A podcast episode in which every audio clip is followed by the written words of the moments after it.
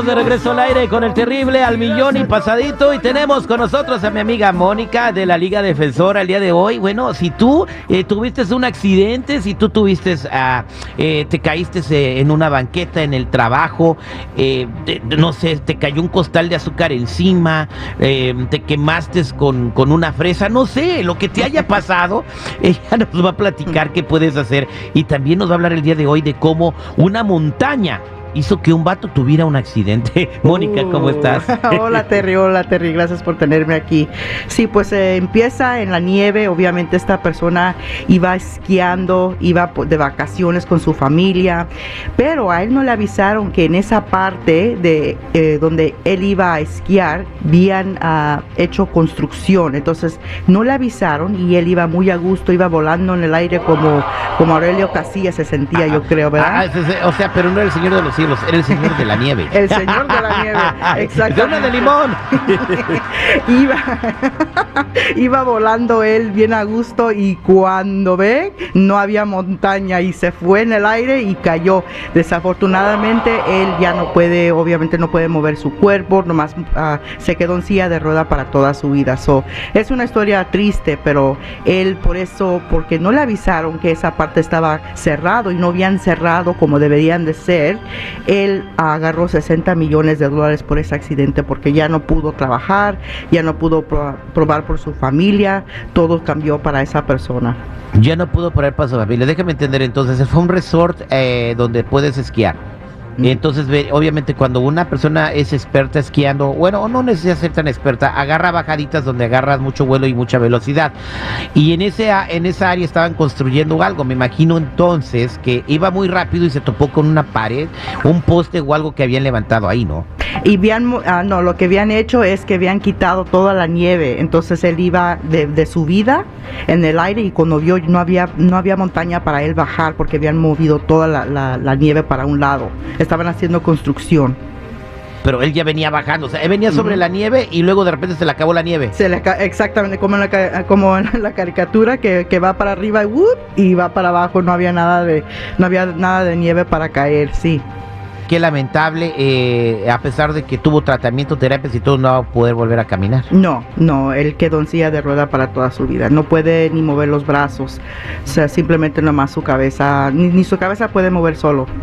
Eh, Wow, estos, este, eh, me, me encantan las historias que nos tienes. Estos son casos reales que tú tienes Sí. eh, en tu oficina y, y, pues, pues, lo siento por el señor, o sea, tiene 60 millones de dólares eh, que le costó su caso, ¿no? Pero obviamente las lesiones que tienen, pues, eh, eh, lo, lo valen y espero pues que pueda tener una vida de calidad con ese dinero, porque me imagino que lo va a usar para los cuidados que necesita, pagar enfermeras, medicinas y todo, ¿no?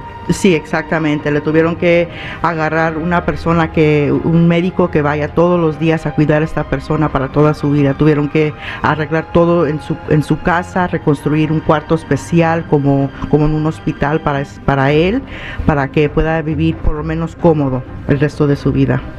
Exactamente. Bueno, eh, también eh, quiero preguntarte algo. Me está llegando una pregunta a nuestras redes sociales de arroba terrible radio. Aquí nos está preguntando Martín Ochoa. Él nos escucha en la ciudad de Redwood City, California, y el pequeño Michoacán, en el área de la bahía.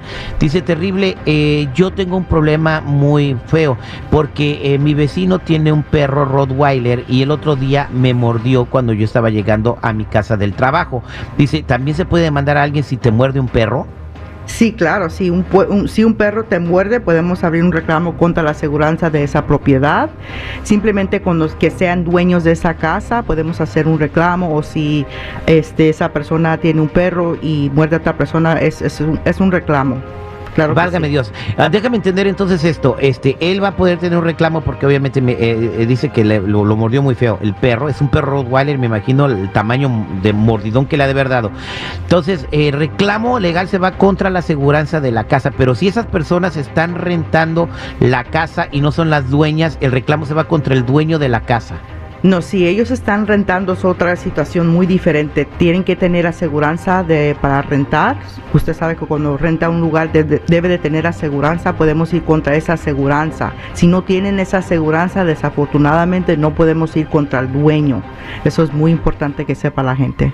Eh, Bien, pues gracias, señores. Cuidado con sus perros, por favor. Si no los van a tener amarrados en su casa, por lo menos enséñalos a que traten bien a la gente. Mónica, muchas gracias. Y para toda la gente que haya tenido un accidente, lamentablemente, y no sepan qué hacer, eh, primero hay que decirles que no necesitan papeles, ¿verdad?, para poder tener un reclamo. Y después, ¿cómo te pueden llamar? Sí, claro, Terry. Me pueden llamar simplemente llamando al 1-800-333-3676. 1-800-333-3676. Accidentes de carro, lesiones de trabajo y resbalones también ayudamos. Gracias, Terry. Gracias a ti.